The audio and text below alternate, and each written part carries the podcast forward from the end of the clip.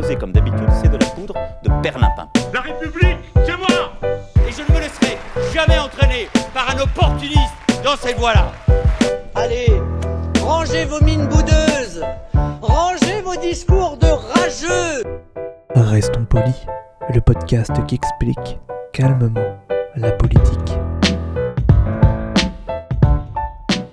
Bonjour à toutes et à tous et bienvenue dans Restons Polis, le podcast qui vous explique la politique. Je m'appelle Adrien Bibard et toutes les semaines avec mon camarade Nemo, nous allons revoir ensemble les bases de ce que c'est la politique, loin de la petite phrase, des dramas et autres qu'on aura oubliés demain. Nemo, bonjour. Bonjour Alors qu'est-ce que qu'est-ce qu'on va voir cette semaine? Alors cette semaine, c'est l'Europe, l'Europe, l'Europe, comme aurait dit un certain ancien président de la République. Et on commence euh, avec une petite nouveauté. Bah oui, une petite nouveauté, je me suis dit, mettons un peu de musique dans nos cœurs, et on va mettre une petite illustration sonore au début de chaque sujet.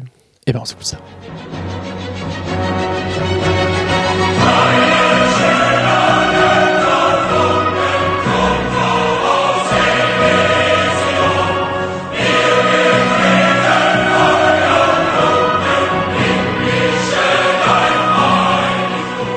C'était donc l'Aude à la joie, Voilà. euh, qui est l'hymne européen. C'était facile.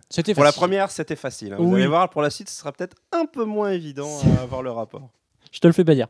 Euh, donc l'Aude à la joie, qui est donc le dernier mouvement de la, 9e symphonie de Beethoven. Et après, il y a un poème qui a été écrit par, j'ai regardé, Friedrich von Schiller. Je ne sais pas du tout. chanté en plein de langues différentes, les langues de l'Union européenne. Et en fait, j'ai choisi cette musique parce qu'en fait, c'est beau de rappeler que l'Europe, ça peut être beau aussi. En fait, on a une image très froide, très technocratique, très euh, complexe de l'Europe, alors que l'Europe, bah, c'est aussi ce genre de, de symbole, quoi. Et oui, oui, c'est l'union donc de, de tous ces pays. Alors, on va pas tous les citer, euh, il y en a beaucoup trop. Euh, alors, pour rappel, hein, depuis 92, l'Europe ou l'Union européenne, euh, depuis le traité de Maastricht, donc en, en- en 92, c'est donc une union économique. Euh, il y avait euh, la communauté économique du charbon et de l'acier, une union économique douanière, donc qui héritée de l'après-guerre en fait.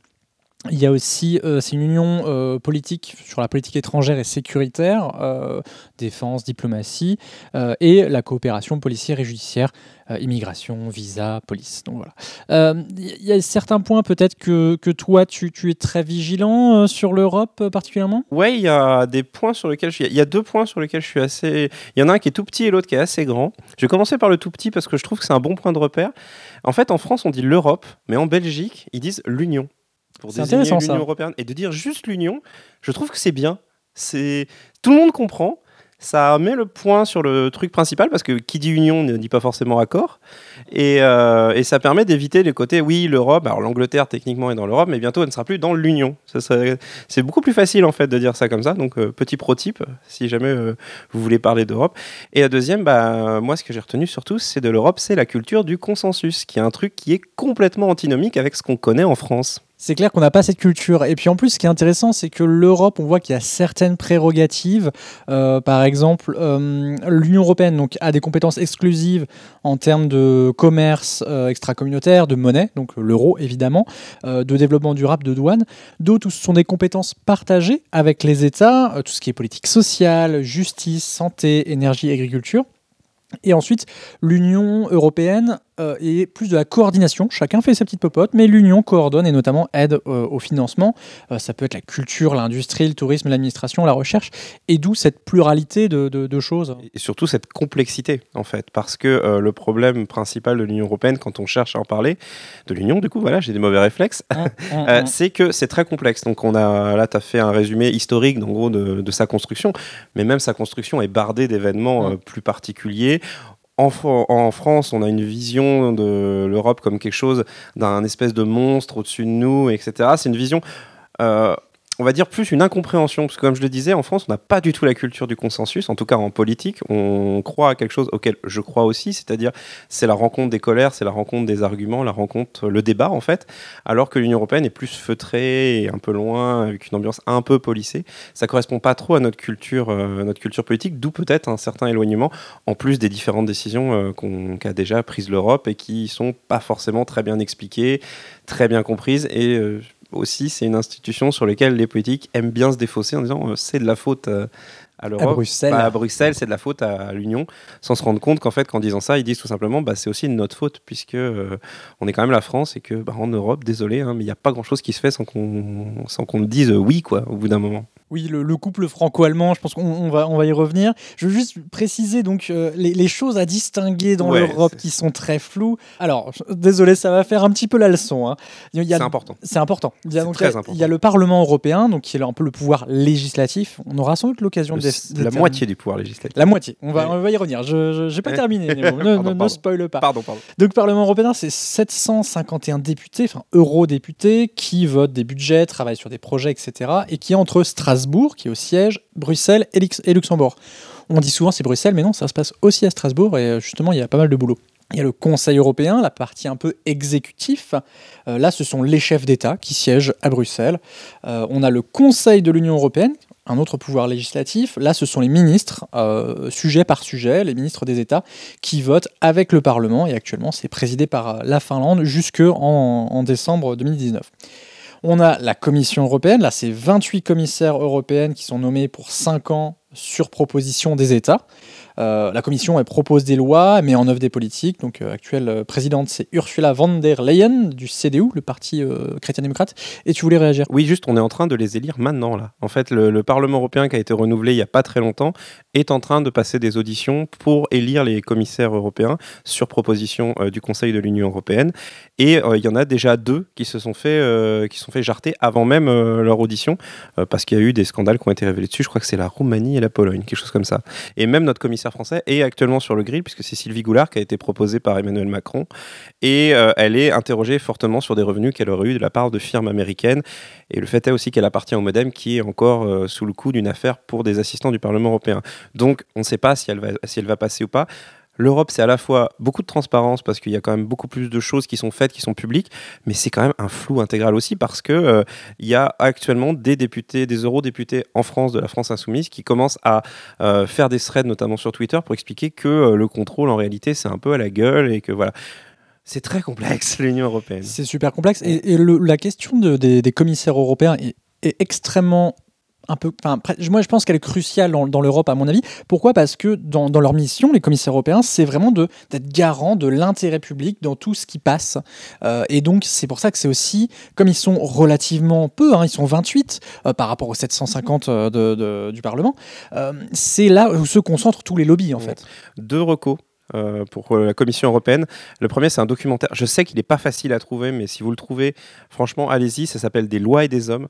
Euh, c'est l'histoire de pêcheurs dans euh, je sais plus quel pays. Je suis désolé, j'ai j'ai pas la mémoire à ce niveau-là.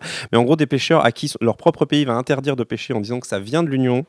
Et en fait, eux, ils, ils vont désigner petit à petit un représentant qui va finir par monter dans son pays, puis au niveau européen, qui va découvrir les institutions européennes, qui va venir intervenir auprès au Parlement européen, puis auprès de la commissaire euh, chargée de tout ça. C'est fascinant pour dire, euh, pour montrer le décalage et euh, quelque part aussi le lien entre un homme et la loi telle qu'elle se fait au niveau de l'Union. Et euh, le deuxième, c'est un- une vidéo dont j'ai plus le titre exactement, je crois que c'est le bon sens. C'est en gros, c'est des youtubeurs euh, de, gauche, voire de gauche bien radicale, qui ont été invités par la Commission européenne pour discuter euh, des fausses informations, des fake news, etc. Et euh, leur vidéo démontre à quel point il y a une idéologie majoritaire, on va dire libérale, etc. Une espèce de, semi-paranoïa du, du Parlement, du Co- Commission européenne qui a l'impression de dire la vérité. Euh, et c'est très flippant à regarder parce que on a affaire à des gens extrêmement intelligents qui vous expliquent que grosso modo les États n'ont pas le choix et que si jamais des gens euh, disent des choses contre la Commission européenne, contre l'Union, c'est peut-être potentiellement des Russes. Voilà. Et on va, on va en revenir justement à ces éléments de contrôle que peut avoir l'Europe et donc un peu les leviers du pouvoir européen. Le premier, je- en tout cas à mon sens, c'est la BCE, la Banque Centrale Européenne, qui est à Francfort, euh, qui est donc euh, gestionnaire de l'euro, hein, et notamment sur les taux d'intérêt, c'est euh, la Banque Centrale Européenne. On en a beaucoup Euh, entendu parler lors de la crise grecque il y a quelques années, si vous vous rappelez. Tout à fait, avec la- ce qu'on appelait la Troïka, Voilà. l'alliance du FMI, la BCE, et j'ai oublié Je sais pas non plus. enfin, partie. c'est c'est très complexe, mais je sais que la- l'épisode grec a fait énormément de mal à l'Europe, en tout cas du point de vue de, la gauche, parce que euh, on voyait clairement des réunions où la Grèce n'était pas conviée alors qu'elle est membre de l'Union.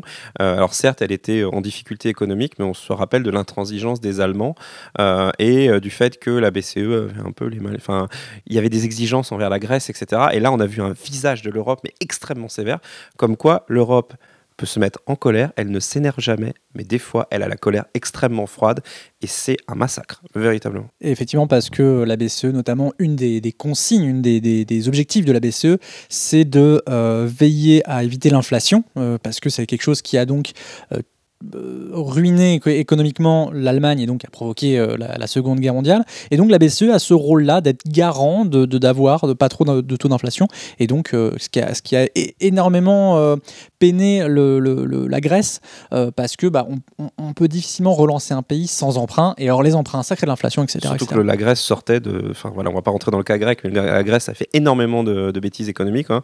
Je, je dis bêtises parce que vraiment, il y a des choses, c'est pas de l'idéologie, c'est véritablement. C'est criminel hein, ce qu'a fait la classe politique euh, grecque à son propre peuple hein, au bout d'un moment. Mais euh, la réaction de l'Europe n'a pas été euh, hyper compréhensive, on va dire, euh, pour être très gentil. Je ne partage pas tout à fait ton analyse sur la Grèce, mais euh, je, Ouais, notamment, je vous recommande la, la vidéo de Eureka sur la crise grecque. Il, il- il compare donc la crise grecque et la crise euh, irlandaise. Et en fait, on voit que la Grèce en fait était beaucoup plus exposée au marché financier. Ah bien sûr. Euh, Mais elle a fait des, des immenses Aussi. bêtises. Elle est beaucoup plus responsable de son, de son destin que ce que l'Europe a inter- est intervenu. Ce que je veux dire, c'est qu'on on, on présente l'Europe comme quelque chose de consensus, ce qu'elle est hein, dans les allées du Parlement européen. Il y a des tas de procédures qui demandent des tas de, boulot, de boulot, de boulot, de boulot, de, concertation, etc. Ce qui est bien parce qu'à la fois ça évite de voter normalement n'importe quoi, mais ça laisse la porte au lobby, ça laisse de multiples portes au lobby. Donc c'est complexe en fait. C'est voilà, on en revient toujours à ça. C'est complexe euh, l'Union européenne.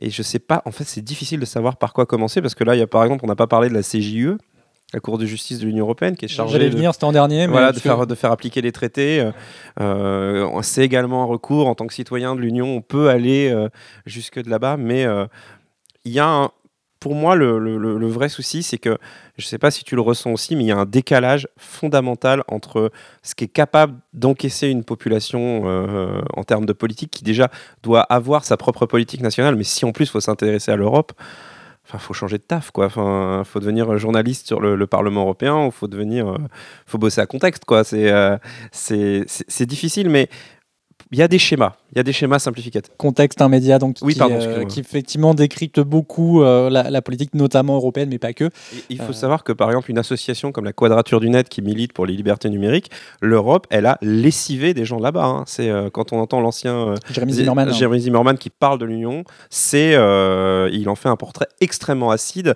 extrêmement désabusé en disant que voilà, c'est une immense machine qu'on n'en fera jamais rien. Peut-être, on ne sait pas, mais euh, voilà, c'est complexe hein, l'Europe hein, à, aborder pour euh, pour des gens qui ne sont pas politiques, pour les gens qui écoutent, j'imagine cette émission. J'espère que vous accrochez parce que euh, c'est important malgré tout. C'est important, donc on a, on, a justement ces, ces, ces structures de contrôle. On a parlé de la Banque Centrale Européenne, on a parlé de la Cour de justice européenne. Et le dernier, un peu le, le- troisième ressort de contrôle euh, de l'Europe, c'est la Cour de, des comptes européenne. Donc là, c'est c'est celle qui Les vient 3% de déficit Voilà, parce que donc euh, c'est c'est- il faut éviter d'avoir 3% de déficit. euh, Ou c'est par rapport au PIB Je, Je sais, sais, plus. plus. mais je sais que c'est un nom qui est sorti un peu comme ça. Comme beaucoup de choses en Europe, il y a- tiens, genre la procédure de sortie, pareil, elle a été écrite sur un coin de table, euh, les, les 3%, on ne sait plus trop euh, d'où ça vient. Il y a des règles qui sont là, on ne sait pas trop comment. Mais surtout, moi, il y a un truc qui me, qui me titille, c'est que tu as dit, il y, a, voilà, il y a des organismes de contrôle, mais il en manque un, c'est les élections. Ils, sont où les peuples là-dedans? Parce que on a beaucoup parlé d'union sans les peuples. C'est vrai et pas vrai. C'est vrai parce que on ne vote que pour un parlement qui a un semi-pouvoir. Au final, le reste, c'est nos propres représentants de notre exécutif. Voilà, c'est de l'élection indirecte. euh. C'est nos gouvernements, mais c'est de l'élection indirecte. Euh, et euh, enfin, c'est quand même, voilà, il manque, il y a un- en fait, il y a à la fois une incapacité de la Commission et du Parlement à véritablement communiquer. Ils essayent de faire des choses, mais les médias nationaux, surtout en France, ce n'est quasiment jamais repris. Quoi. Donc il y, y a une responsabilité qui est énorme, qui est un peu de tout le monde et un peu de personne. Et euh, j'ai une anecdote très rapide, si je peux vas-y, on a. euh, oui, si je peux, voilà, Euh, c'est que euh, lorsque, euh, je ne dirais pas qui m'a raconté cette anecdote, mais lorsque les Américains, en fait, ont développé le GPS, qui est la norme de, loca- de géolocalisation, il y a une norme européenne, il y a eu une technologie, je ne sais plus, c'est Galilée... Galileo. Galileo, voilà, qui a commencé à se développer. Et ce qui s'est passé, c'est que les Américains ont voulu faire comme avec toutes les autres initiatives, que dans ce là en mode, on arrive, c'est nous qu'on décide, c'est le GPS. Sauf que le problème, c'est que quand ils se sont fait arriver face à l'Union européenne, ils ne savaient pas qui appeler. Parce que c'est tellement complexe. Si tu veux discuter de Galiléo, avec qui tu discutes Le commissaire européen. Voilà, il y a une présidence tournante, les chefs d'État disent bah non, euh, les ministres disent bah peut-être pas moi, le Parlement dit bah de toute façon on peut pas trop décider. euh.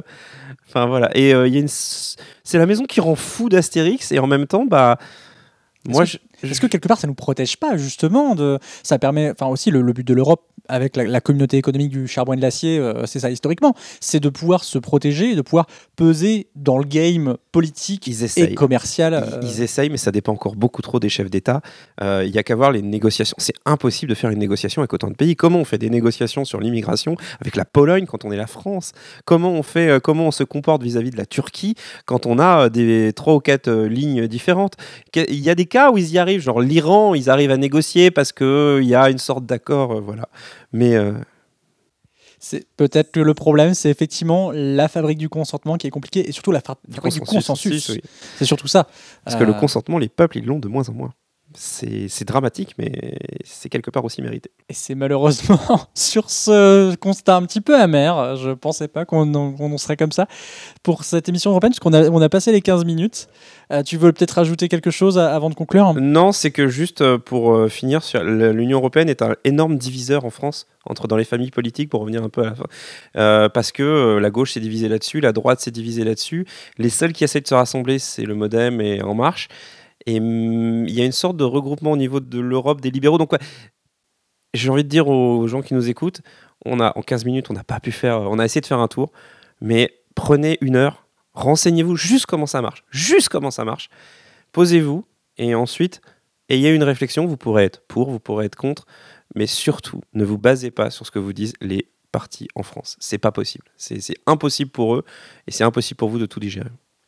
Et vous retrouverez donc tout, euh, tous les éléments dont, dont on a parlé dans la description du podcast. Et d'ailleurs, euh, bah, évidemment, je veux vous remercier d'avoir écouté ce podcast. Comme euh, Nemo l'expliquait en 15 minutes, c'est compliqué de tout dire. On espère donc vous revoir la semaine prochaine. Un grand merci à Suzy Q pour le générique. En attendant, on... Nemo, où est-ce qu'on va te retrouver? Alors on me retrouvera dans la gauche toute. Oui, euh, tu as fait un super, une super émission sur l'Europe, justement. Sur l'Europe, Une ouais. heure, donc. Ouais, c'est plus plus, d'une heure, ouais, c'est beaucoup plus long que ça, parce qu'en fait, on fait les élections européennes euh, de l'époque. Euh, et puis, bah, sinon, sur le Canapé Game et euh, les Pyrénées, c'est d'autres podcasts plus rigolos.